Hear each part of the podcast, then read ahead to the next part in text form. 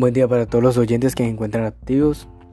Les habla Alejandro Benito. En este primer episodio, titulado Dos Mundos Iguales, les quiero hablar de un tema en especial que me ha atraído mucho y es la vida de muchas personas que en mi parte he conocido varias y he tratado con algunas. Quizás ustedes también conozcan o hayan vivido con una y que la vi planteada en el cuento del señor Ambrose Bierce titulado El aceite de perro.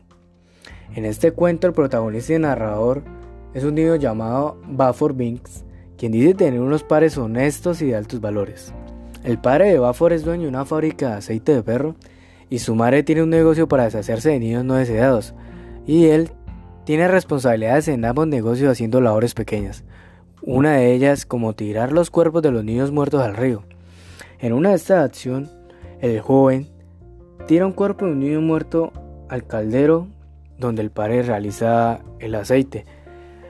Pero es tan buena la acción o tan maravillosa para los padres que la madre vio la ventaja que el nuevo aceite representaba, haciendo así su negocio cerca a la fábrica, donde ambos padres se obsesionaron tanto por el negocio que ya no solo recolectaban niños, sino jóvenes y hasta adultos.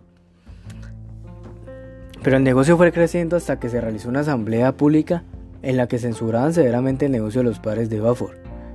Esta noticia les llegó de golpe, fue tan fuerte que los padres tuvieron un final muy triste. Ambos terminaron en el caldero hirviente por la por la obsesión, por la lujuria, por la ambición.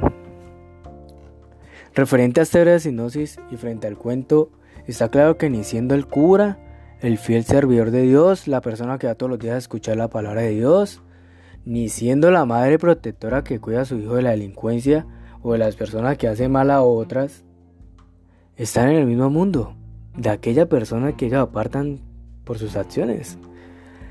Ustedes se preguntarán, ¿por qué tomé referencia a este cuento? ¿Qué tiene que ver?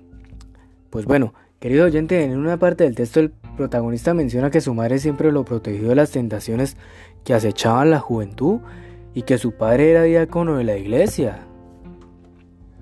Referente a esto, yo les tomé un pequeño ejemplo, que es la casa de brujas sucedido principalmente en, en Europa y América entre el siglo XV y el siglo XVII, comandado por la iglesia y sobre todo por la justicia civil, fueron ejecutadas por practicar la brujería, la elaboración de brebajes y medicamentos, la adivinación y la magia, hasta conductas sexuales y sociales rechazadas por las autoridades religiosas.